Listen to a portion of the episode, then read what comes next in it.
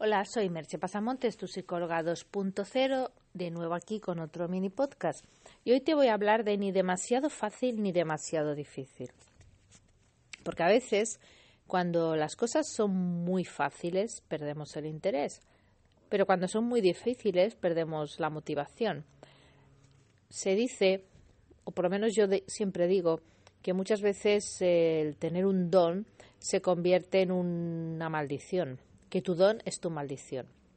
¿Y por qué sucede esto?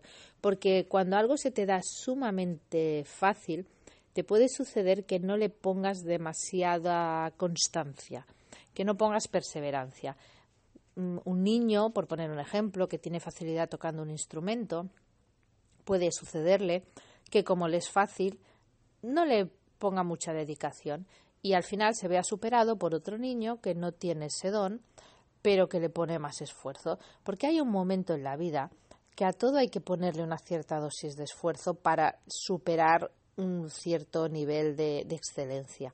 Entonces, si las cosas te son excesivamente fáciles, puede parecerte que bueno, que tampoco hace falta esforzarse demasiado y que acabes eh, quedándote en un nivel llamémosle mediocre, cuando podría ser un gran lo que sea, pianista, escritor, eh, pintor, estoy hablando, por ejemplo, de profesiones artísticas, pero puede ser cualquier tipo de profesión. Pero te quedes un poco ahí, como que esa facilidad no te, no te, no te permite motivarte lo suficiente como para superarte a ti mismo de algún modo. Entonces es, interesante porque hay un lugar en el que las cosas nos cuestan un poquito, pero podemos ir avanzando, pero no, no, son demasiado difíciles como para que nos bloqueen.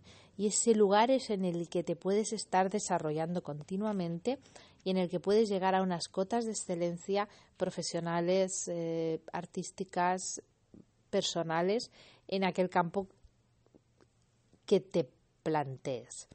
Así que te diría que busques ese punto y trabajes en él.